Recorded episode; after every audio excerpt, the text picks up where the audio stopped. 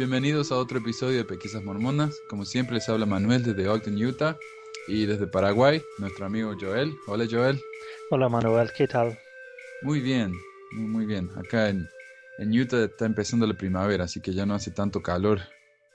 Y, y me pone de buen humor. Así que estamos bien. Sí. Um, hoy vamos a seguir con nuestro, eh, nuestra serie de Las esposas olvidadas de José Smith. Y hoy yo creo que vamos a hablar de la primera de las más, no sé si famosa, pero por lo menos la, las más reconocidas, la primera de las más reconocidas. Su nombre era Luisa Beeman, así se pronuncia, ¿cierto? Beeman. Sí, Beeman. Y um, la señora Beeman parece que tuvo una vida muy trágica, pero en su corta vida, ¿no? Fue, parece que fue muy importante en la iglesia. Y no sé si influencial, pero por lo menos parece que está en, en todas, ¿no?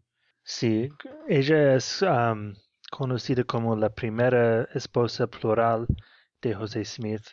Um. A pesar que los historiadores hoy en día ah, piensan que José Smith tuvo tal vez dos o tres esposas antes de ella, ah, en la iglesia la consideraban la primera esposa plural y por esto era, era conocida y aceptada como esposa oficial de José Smith.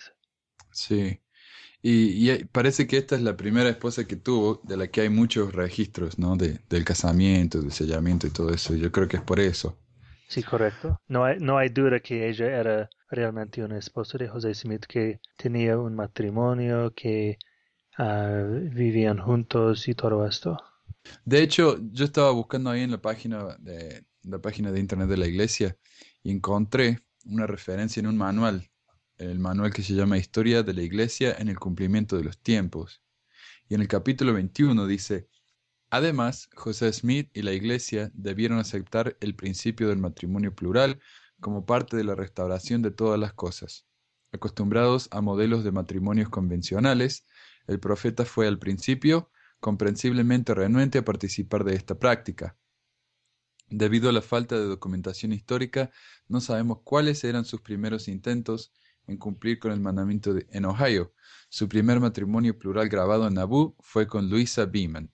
Fue realizado por el obispo Joseph B. Noble el 5 de abril de 1841 y durante los primeros tres años José tomó esposas adicionales plurales de acuerdo con las órdenes del Señor. Esto es, eh, ¿sabe cómo usaban este manual? Historia de la iglesia. Sabes que no. Me podría fijar si que. Porque me sorprende un poco de, de tener esto en un manual de la iglesia. Tal vez durante estudio de doctrina y convenios y historia de la iglesia o alguna cosa así. A ver, acá estoy. Church History in the Fullness of Times, Student Manual. The cover says for institute. Yeah, institute courses. Okay, it's an institute manual. Ok, entonces es para, es para el instituto. ¿Hay instituto en am, América Latina? Sí. Sí, yo cuando estaba en Argentina, el, el instituto estaba en el edificio de la estaca y como empezó a quedar muy chico, eh, rentaron un, un piso entero en un mall, porque era un mall chico y ve que no le estaba yendo muy bien. Ya. Y alquilaron todo el piso, el segundo piso. Y ese era el instituto de la iglesia. Ok. Um, entonces, esto fue, eh, está en el, en el manual de, de instituto, Historia de la Iglesia en el cumplimiento de los tiempos. Y a mí lo que me sorprende, no, no solamente que, que hablan acerca de los matrimonios plurales de José Smith, sino que dice que este matrimonio fue el primero que fue ah, registrado, o sea, o grabado. O sea que no, niegan ellos de que tal vez habían otros con anterioridad. Sí, porque Eso. creo que lo, las otro- los otros dos matrimonios anteriores eran de ah, Fanny Alger, que, que era en Ohio, y ah, Lucinda, ah, o Lucinda Pendleton, que era en Missouri. Entonces, es la- el primer matrimonio en Nauvoo y el, Sí. el mejor documentado. Sí. Yo por lo que leí, ¿no? El, el segundo del que hablamos fue Fanny Alger. Y a pesar de que la iglesia no acepta completamente 100% de que José Smith y Fanny Alger estaban casados, ellos admiten de que era probable. Sí, correcto. Ok. Ah, ¿no querés hablar un poco acerca de, de la juventud de, ¿cómo se llama? Luisa. Ok, sí, ella nació en 1815 en Nueva York y era una, la hija de un granjero bien establecido. Ah, Luisa trabajó en la granja en el verano y fue a la escuela en el invierno. Ah, su familia conocía bien a los Smiths, a la familia Smith, porque eran socios en la búsqueda de tesoros. Y Beeman padre era famoso por su uso de la vara para encontrar tesoros enterrados. Entonces Sí. es como una vara de vidente o vara de divinaje. Sí, yo busqué eso en, en referencias, ¿no? En, en internet y encontré dos tipos, o tres. Yeah. Uno es como dos palos cruzados que se usan, ¿no? Para, para buscar agua, buscar tesoros así. Y otro es como una Y, Ok. como, como una, una hondera, un tirachinas que le dicen, ¿no? Ya, la vara Y Y es, es el más común, creo, o más sí, conocido. eso es lo que usaba él. Ah, uno de esos dos, no sé cuál, pero era, era él bastante famoso ahí en, en esa área por, por su uso de esto. Se ve que era popular, igual que José Smith también era bastante famoso por, por su búsqueda de tesoros. Pero José, en vez de una vara, como dijimos, utilizaba una piedra, ¿no? Ya. Ok, entonces am, el padre Beeman, él era socio de, de José Smith en la búsqueda de tesoro y cuando José ah, dijo que encontró las planchas de oro, Beeman quería parte del tesoro porque pensaba que era parte de su búsqueda de tesoro, Claro. pero ah, después de un tiempo él se convirtió al, al Evangelio y, y su familia fue bautizada en la iglesia. Ok. Ah, de hecho, José Smith y otros misioneros de la iglesia se hospedaron con la familia Beeman por unos días durante una misión. Ok, y la familia se mudó a, a Kirtland, Ohio en 1835. Después fueron a Missouri y finalmente a Nauvoo. Ah, pero durante estos años ah, el Beeman padre falleció y también ah, la madre de Luisa murió en 1840. Entonces ella se quedó como huérfano. Ajá. Sea, ella tenía unos 25 años, ¿no? Ya, Cuando en- murieron los, los dos. ah. Sí, Ok. Um, es interesante ver, ahí en, dice que en 1838, cuando se mudaron de Missouri, ¿no? El viaje fue tan duro que, que ella casi murió del, del, del intenso calor y tal vez eso fue lo que afectó a la madre, tal vez, ¿no? Dicen que tal vez murió de malaria, eran enfermedades muy comunes. ya mucha gente cuando la iglesia se mudó de Missouri a Nauvoo, a Illinois, se enferma, enfermaron de la malaria y muchos murieron durante esta época porque estaban viviendo cerca del, del río Missi- Mississippi y tenía mucha, a muchos mosquitos Ah, hasta que ellos am, drenaron el agua de la tierra. Tenía mucho- muchos problemas. Wow. Yo digo, una, una revelación ahí habría venido, habría venido bien, ¿no? Ya, de que hirvieran el agua o algo para que se muriera tanta gente. Pero bueno, ah, ella cuando, cuando quedó huérfana, se murió con una familia, ¿no? La familia del señor Joseph Bates Noble. ya. Y él, Y, él era ajá, casado con la hermana de Luis, entonces ah, ok, el señor Noble era su cuñado. ok. Parece que cuando ella estaba con él, ahí fue cuando José vino y le, y le enseñó a- al señor ah, ¿cómo se llama? Noble acerca del matrimonio plural. Y le dijo que él había recibido la revelación por medio de un ángel y que el ángel le dijo que, o que él recibió la revelación de que debía casarse con Luisa y que él, el señor Noble, tenía que casarlos. Y hay algo que él le dijo, a ver si lo puedo encontrar acá. Ya, Dice, al revelarte esto, pongo mi vida en tus manos. Por lo tanto, no me traiciones con mis enemigos en un momento de maldad. O sea que esto nos muestra que, a pesar de que había gente en la iglesia que sabía acerca del matrimonio plural, todavía era algo secreto para la mayoría de la iglesia. Es ya. algo que, que él se daba cuenta de que es algo que le podía causar la muerte eventualmente. Sí, era un grupo muy pequeño que sabía sobre la práctica. Am, ¿sabes si José pidió el matrimonio a Luisa o si él usó a Joseph Noble para ah, pedirle? No se sabe, pero en el libro que leí yo, eh, de Todd Compton, Todd Compton asume que José le pidió al señor Noble y que el señor Noble le pidió a Luisa, pero no sabemos seguro. Es- eso era su modus operandi, ¿no? Su- Sí, sí, eso es lo que hacía él, sí.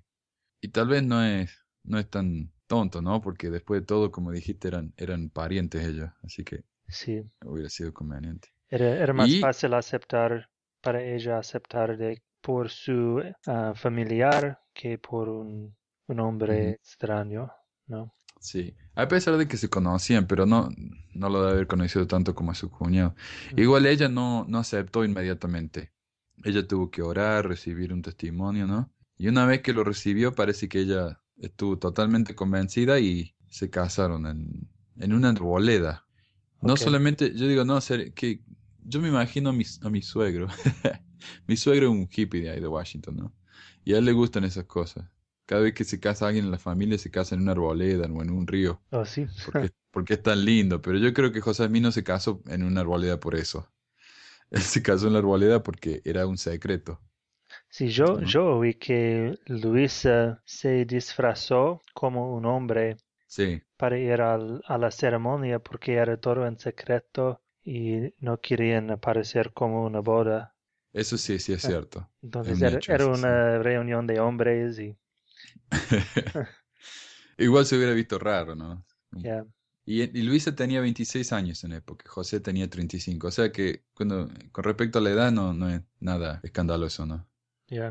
Y parece que la manera en que lo hicieron fue José le dijo al hermano Noble lo que tenía que decir y el hermano Noble lo repitió. Y así fue como se casaron. Después del casamiento, el hermano noble le ofreció a los, los recién casados su casa para que pasaran su primera noche juntos. A pesar de que no los vio dormir juntos, ah, dijo que José le contó que lo hicieron, que pasaron la noche juntos. Um, Luisa vivió con ah, Delcena Johnson Sherman, otra esposa plural de José. Ah, Benjamín, el hermano de Delcena, Delcena, después de visitar a su hermana, dijo, según las apariencias, estaban en su cuidado de José Smith y él les proveía para su como, comodidad. Ah, esto, por supuesto, también debía haber sido hecho en secreto. Mm, Ah, entonces quiere decir que ah, tenemos buenas evidencias que, que ellos tuvieron relaciones sexuales, que no era un matrimonio solo ceremonial, pero era de verdad. Sí, y, y yo lo que escuché fue ah, de parte de los defensores de la iglesia que dicen, bueno, pero José Smith, ah, no tenemos evidencia de ADN de que él haya tenido hijos con ninguna de sus esposas. Pero si esto es algo tan secreto, ¿no? Algo que él se dio cuenta que era tan ah, delicado, no es tan difícil para él cuidarse, ¿no? Y, y, hacerse, y asegurarse de que no tuviera hijos con estas mujeres. Y también para mí sería muy difícil para él unirse con, con sus esposas con alguna frecuencia porque tenía que esconder todo esto de Emma y estaba muy ocupado con todo, todo el trabajo de la iglesia, entonces él, él no tendría mucha oportunidad para estar con sus esposas. Ah, Emma Smith sabemos que tenía un, un carácter bastante fuerte. Y yo creo que si él hubiera tenido hijos con esta mujer, ella lo hubiera, tal vez lo hubiera echado la casa, ¿no? Pero sabemos algo acerca de ella porque yo no pude encontrar cuál fue su reacción o si él le dijo a ella. ¿Sabemos algo? No, no, no vi nada sobre Emma. Bueno. Y parece que cuando, cuando ah, Luisa estaba viviendo con Delcena, eh, ella la preparó a, a, a la hermana de Delcena que se llamaba Almera, porque ella se casó con José, entonces ella la ayudó a prepararse, incluso le sirvió de testigo, ¿no? Algo que hoy en día solamente los sacerdotes pueden hacer. Ok, Y, y finalmente José murió el 27 de junio de 1844 y ella pasó a ser una viuda, sin hijos.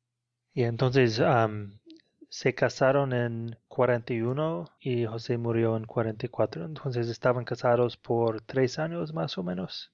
Sí.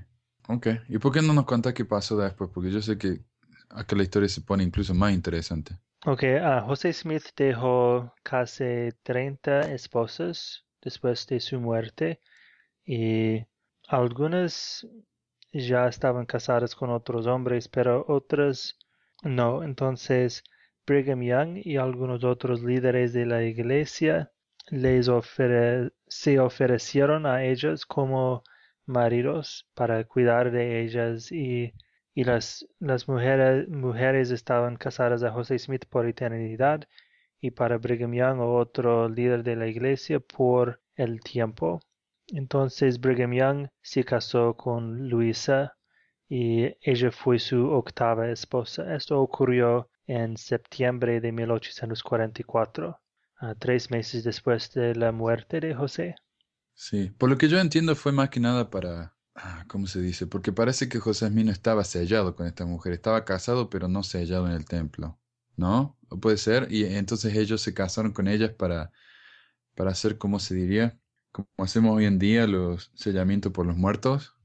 Ya, el, porque el templo no estaba completo durante la vida de José Smith, el templo de Nauvoo.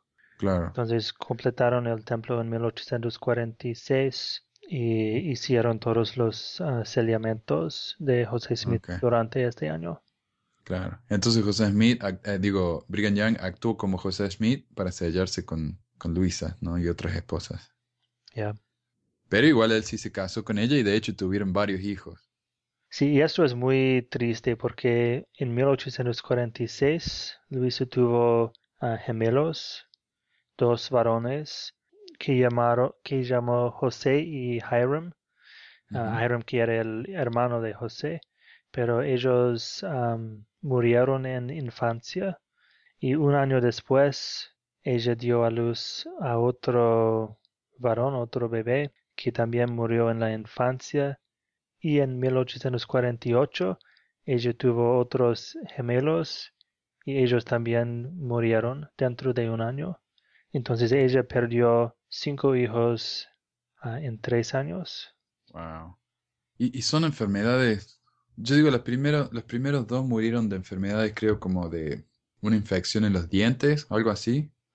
Cuando le estaban saliendo los dientes, tenían como siete meses nomás y murieron de una infección oral.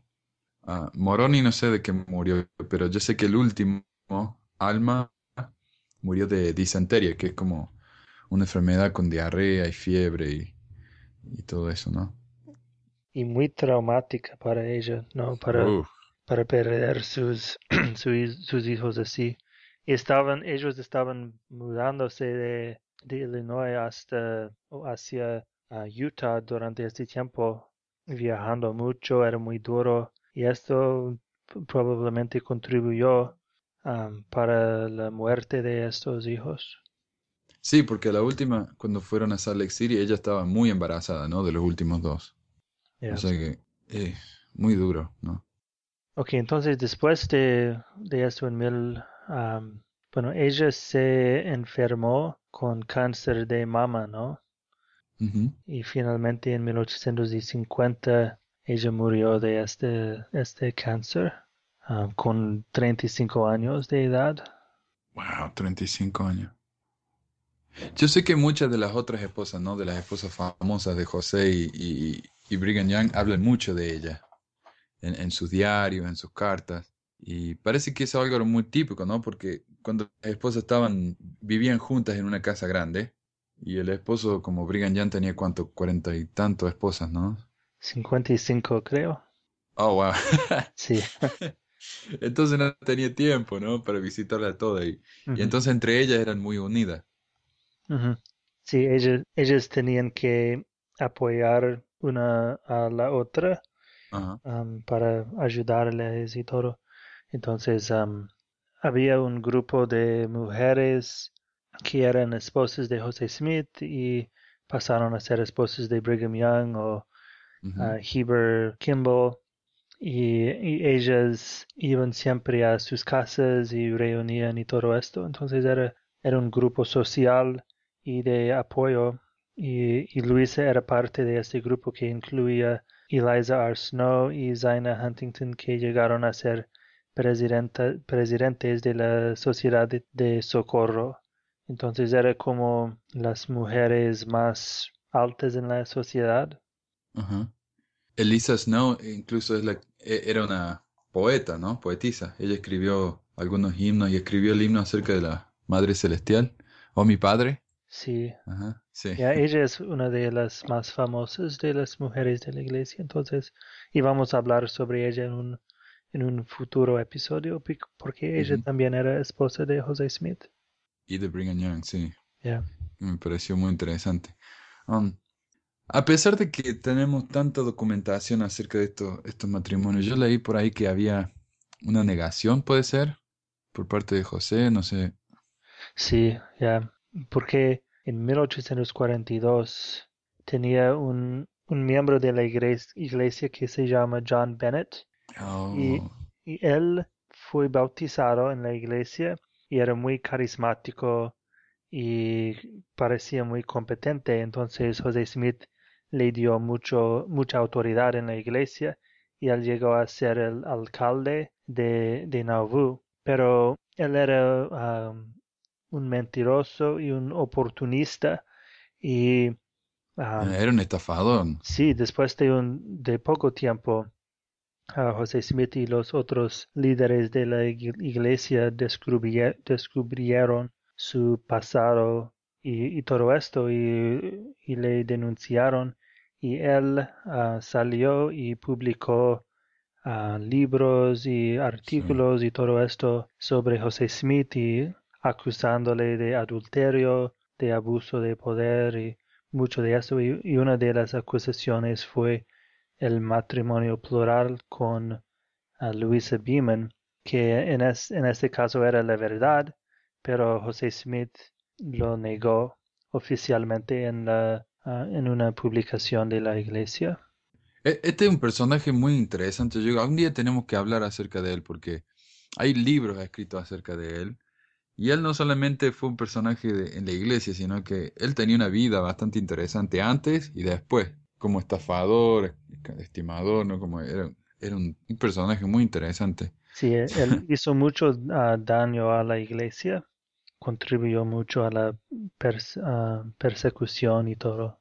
Ah, pero quería leer esta parte del periódico que escribieron sobre sus acusaciones y dice, ah, dice que a la medida que la falacia de las cartas del Dr. Bennett ha abusado injustamente a la opinión pública, hacemos un extracto sobre el tema del matrimonio que muestra la política de la Iglesia desde el libro de Doctrina y Convenios y es la única regla permitida por la Iglesia, puesto que la Iglesia de Cristo había sido reprochado por el delito de fornicación y la poligamia, declaramos que creemos que un hombre debe tener una mujer y una mujer solo un marido, excepto en caso de muerte cuando entren en libertad para casarse de nuevo. Y entonces eso era en sus escrituras que el matrimonio debe ser solo entre un, un hombre y una mujer, ¿no? Wow. ¿Y en qué, en qué publicación fue esto? En, ah, creo que en Times and Seasons, que era la publicación oficial de de la iglesia durante esta época. Wow. O sea que directamente él negó lo que, lo que había hecho, ¿no? A pesar de que sabemos que sí, que sí lo hizo y la iglesia hoy en día lo acepta. Sí, y, y creo Wow. que, que su, su pensamiento era que ah, la práctica de la poligamia tenía que ser en secreto porque la verdad, si el público ah, supiera la verdad, ah, atacarían la, a la iglesia para destruirla. Entonces, para preservar la iglesia, él tenía que ah, esconder la verdad, practicarlo en secreto y todo esto y, y mentir sobre lo que estaba haciendo, pero causó mucha confusión en la iglesia porque solo algunos sabían sobre la práctica y tenían muchos rumores y todo esto y, y, y personas defendieron a José Smith y todo esto sin saber que tenía um, tenía razón en, en algunas de las acusaciones de John Bennett. wow. Y yo creo que todos hemos hecho eso, ¿no? Defendemos a la iglesia porque no, no sabemos, estamos ignorantes, ¿no? Y después aprendemos que los críticos tenían razón, como en este caso. Ah, Y para, para los um, creyentes o defensores de la iglesia, José Smith estaba obedeciendo a una ley mayor o más alta, que era obedecer al mandamiento de entrar en poligamia, y por esto tenía que ah, esconder la verdad. Pero la, para otras personas um, le- les preocupa tener un, un Dios que requiere la mentira y, todo esto.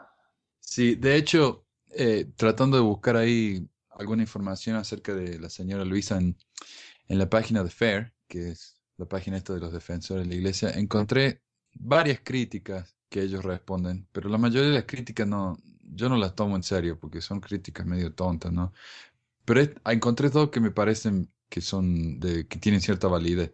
Uno es que la, poligamia era ilegal en 1840. Dicen, si sabemos que había una ley en contra de esto, ¿por qué José Smith rompió la ley? Básicamente lo- lo- acusándolo de ser un criminal.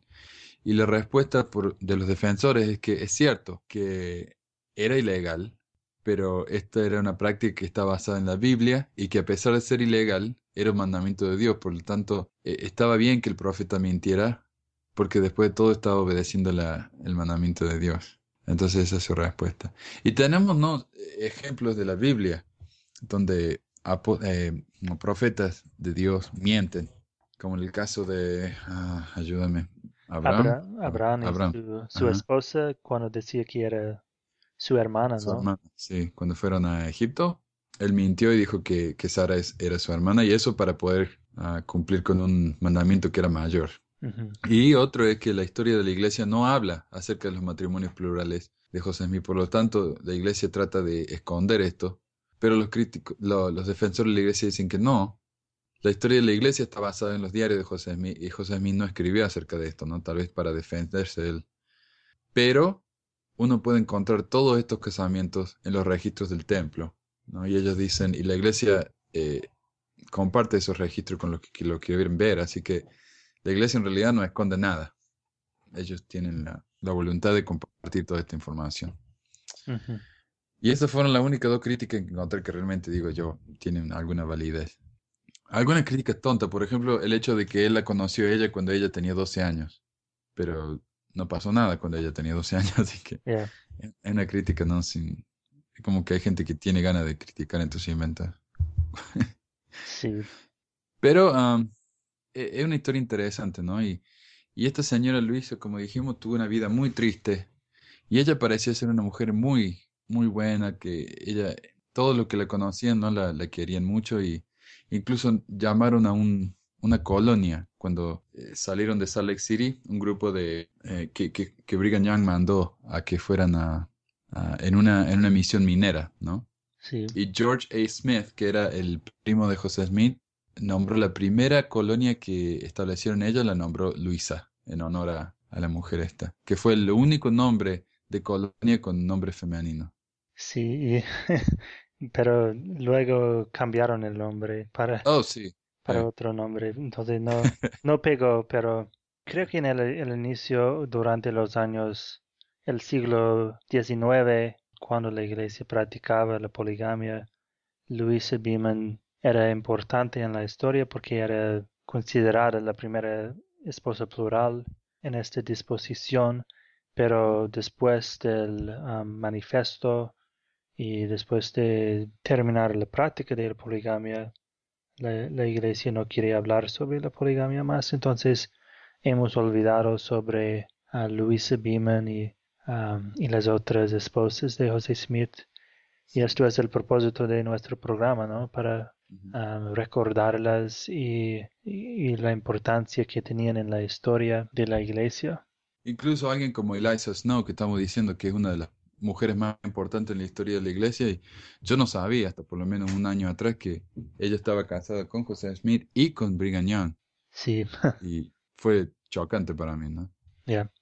Sí, yo, yo quería hablar un poco sobre las reuniones que las mujeres tenían durante ah, los años los años 47, 48, durante esta época, porque tenemos unos registros sobre estas reuniones entre Luisa, entre Eliza Snow y Zaina Huntington y las otras esposas de José Smith y Brigham Young. Y eran reuniones espirituales entre las mujeres, no bajo de la sociedad de socorro, porque esto fue acabado por Brigham Young por unos años, pero ellas se unieron para orar, también para profetizar, para bendecir y para hablar en lenguas. Y estas bendiciones fueron ah, bendiciones de fe ah, que una mujer daba a otra mujer ah, por la imposición de manos como las bendiciones del sacerdocio hoy en día, ¿no? Y daban bendiciones de profecía, de salud y todo eso, no por el sacerdocio, sino por la fe y la, práctica de hablar en lenguas que se llama la glosa, glosolalia, es cuando una mujer hablaba en, ah, en una lengua desconocida y otra mujer ah, traducía por inspiración y tenía ah, profecía y, todo esto a través de hablar en lenguas que para nuestra experiencia de, la iglesia hoy en día estas reuniones aparecen muy extrañas porque es, es todo diferente de lo que hacemos hoy en día. Yo recuerdo que durante la misión en Brasil pasábamos por las iglesias pentecostales a donde hablaban en lenguas, ¿no? Y estaban gritando y llorando y todo esto. Y reíamos de esto y pensábamos que era tan extraño y que ellos no entendían ah, la práctica de hablar en lenguas en la Biblia, que era ah, solamente para la obra misionera, para que cada persona puede, podría oír el Evangelio en su propia lengua. Pero en nuestra propia iglesia, en su inicio, uh, muchos miembros de la iglesia practicaban uh, hablando en lenguas desconocidas, um, incluso Brigham Young, incluso Eliza Snow, uh, muchos miembros y líderes de la iglesia hacían esto. Ajá. Sí, eso también fue lo que me compartieron a mí cuando yo estaba en, en Argentina. Sí, el don de lengua es solamente cuando un misionero va a un país extranjero y aprende el idioma rápido, eso es el don de lengua, decían, ¿no? Sí. Pero no es nada lo que estamos viendo acá, es completamente diferente.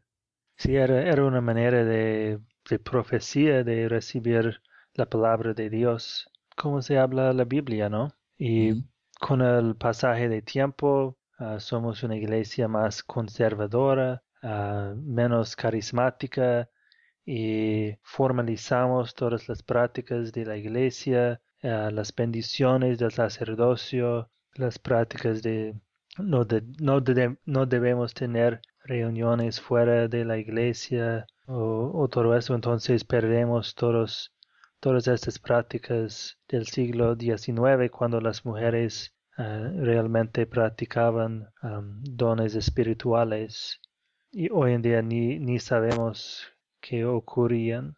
Sí.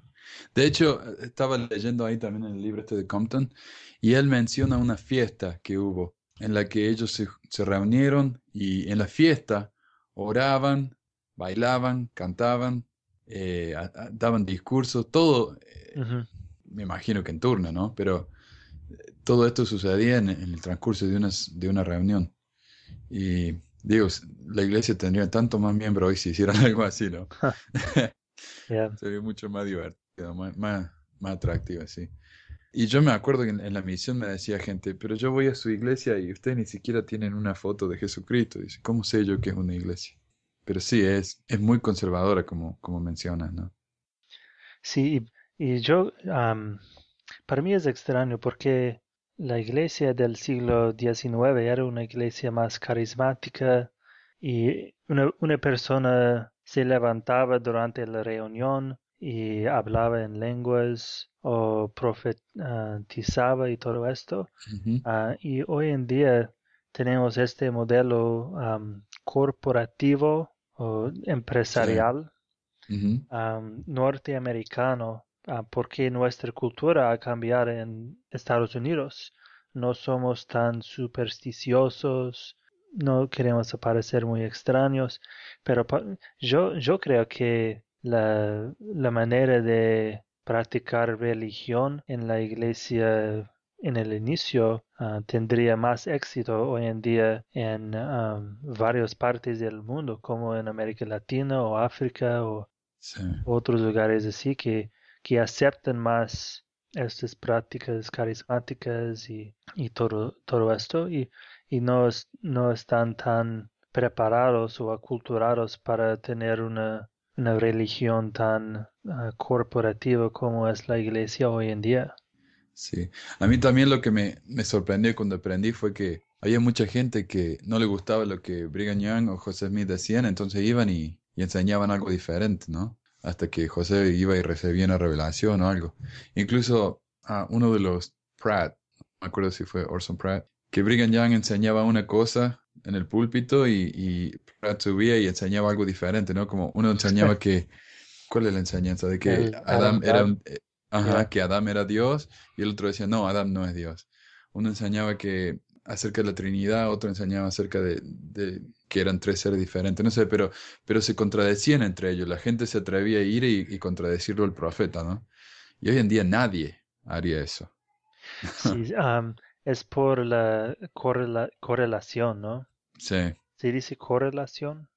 Sí, yo en realidad en España, cuando estaba en Argentina nunca escuché hablar, pero sí, es, la- es- es el cuerpo este de la iglesia que se asegura de que todo esté en orden, que todo sea igual, ¿no? Sí, en el año, sí. los años am, 60, la iglesia formalizó todos los manuales de la iglesia, a todas las reuniones y pusieron todo bajo del sacerdocio. Y entonces la- todos los manuales, todos los productos de la iglesia necesitan pasar por, por correlación, que es un grupo en la, la sede de la iglesia para certificar que todo está correcto y, y no, con- no hay contradicciones. Entonces, por una parte es bueno porque evita enseñar cosas erradas y, y todo esto, pero por otra parte, la, la experiencia de la iglesia acaba siendo muy, muy vacío. Eh, aburrida, sí. Sí, sin, ah, sin personalidad, sin eh, la- las iglesias, las ah, congregaciones no pueden individualizar sus experiencias. Ah, entonces, la- usted tiene la misma experiencia en Paraguay que tiene en Utah y, Sí. y la experiencia es una experiencia de, de una iglesia más corporativa de Estados Unidos, porque esto es ah, la experiencia de, los- de los líderes de la iglesia en Salt Lake. Ajá, es lo que saben, sí. Sí, Pero bueno, espero que ah, no lo hayamos aburrido. Para mí es un tema tan interesante, ¿no? Y antes de irnos yo quería compartir una carta. Es una página, así que ténganme paciencia, pero yo creo esta carta es tan interesante porque nos enseña no solamente qué tipo de persona era la señora ah, Luisa Beeman, sino también cómo vivía la gente en esa época en ¿dónde fue? En Salt Lake City, me parece. En Winter Winter Quarters, sí. Y ella escribe acá a una señora llamada Marinda Hyde, que era esposa de Orson Hyde y de José Smith al mismo tiempo. Y Luisa menciona acerca de un cáncer de mama cuando, cuando le empezó a salir, ¿no? De que había desaparecido, después volvió y menciona brevemente la muerte de sus hijos, Alba y Alma, los últimos, ¿no? Y después de eso pasa a decir, supongo que le gustaría escuchar cómo estamos prosperando. Han habido muchas muertes desde que llegamos aquí, mayormente entre los niños y los bebés que han tenido tos, Ferina. Muy pocas personas ah, mayores han fallecido. Ah, no hemos comenzado a tener que lidiar con la enfermedad que tuvimos antes. Eh, no sé a qué se refiere, no sé si tiene que ver. No, no es el cáncer, ¿no? Porque ese sí le volvió, pero se ve que había una enfermedad que tenían antes que volvió, que no volvió. No hemos, ah, hasta ahora el invierno ha sido bastante grave Este invierno ha sido mucho más difícil que el invierno pasado, pero no hubiera parecido tan difícil si nos hubiéramos preparado. En cuanto a las provisiones, son bastante escasas, y algunas familias están sin pan. No sería extraño si tuviéramos tiempos difíciles antes de la cosecha. Ah, es una descripción típica ¿no? del invierno eh, de Utah en ese año. Y después pasa a describir el valle. Dice, el valle es un lugar agradable. Me gusta mucho y es mucho mejor cuando podemos vivir bien. El señor Young ha estado bastante enfermo por unos días, pero está un poco mejor hoy. Estoy viviendo cerca de media milla de él actualmente, pero cuando nos establezcamos en el verano, él va a vivir más cerca de nosotros. Ahora estoy viviendo en la casa con Clarissa, Susan, Jenna, Margaret y Emmeline, que es, no sabemos a qué se refiere cuando dice la casa, pero todas estas mujeres eran, eran esposas de, de, de Brigham Young. Sorry. Dice, a menudo hablábamos de ti y decíamos que estuvieras aquí, pero debo esperar pacientemente hasta que vengas. Me encantaría que fuera este año, pero lo dudo. No te puedo decir lo mucho que quiero verlos a todos ustedes, pero mi mente deambula a menudo a las horas que he pasado en su casa y la bondad que he recibido de todos ustedes. Y cuando lo pienso me siento tan agradecido de ustedes, por ustedes y a mi Padre Celestial. Y siento que debo orar que las bendiciones más selectas de los cielos desciendan sobre ustedes. Espero que todavía disfrutes de la compañía de la hermana Powers. Quiero tanto poder verla. Estoy tan agradecida de que seas amiga con ella, ya que yo creo que es muy digna de tu amistad. La hermana Powers menciona en, su carta que ella bebe, oh, esta parte me encanta. La hermana Powers menciona en su carta que ella bebe una taza de té de vez en cuando por mí. Y me alegra tanto que lo haga, ya que muy rara vez tengo la oportunidad de beber una taza. El té, el café y el azúcar son muy escasos entre nosotros por ahora. Esto fue mucho después de la, de la revelación de, de, la palabra de sabiduría, sin embargo, no es algo muy común. Ya, sí, esta revelación no pasó a ser tan estricto hasta el siglo XX, ¿no? Sí. Pero qué, qué vida difícil, ¿no? Que ella pasó. ella, ella sacrificó todo por su religión. Ella realmente creía y, y sacrificó su vida y se dedicó a la iglesia y a su religión hasta dejar toda su vida atrás y mudarse a casarse dos veces con profetas de la iglesia, perder todos los hijos y todo esto. Ah, y ella, ella tenía mucha fe en su religión. ¿no? Y esto es una historia común de esta época. Pero esta es la primera esposa de José Smith, ¿no? De, las de las tres que hemos hablado, que murió en la iglesia. Las otras tres, incluyendo Emma, todos dejaron la iglesia. ¿no? o sea que sí, esta es la, la, la esposa más fiel dentro del mormonismo. Ok, entonces, um, ya, Luisa Beeman, una persona interesante, importante en la historia de la iglesia. Muy influencial y, y, bueno, espero que les haya interesado. Para mí fue, fue muy lindo aprender de esta señora y espero que lo hayan disfrutado, ¿no? Y bueno, entonces no se olviden de visitarnos en la página de internet pesquisamormonas.com, visitarnos en el grupo de Facebook y, y nos estamos hablando la semana que viene entonces. Ok, gracias Manuel. Gracias John, nos vemos. Ok, hasta luego.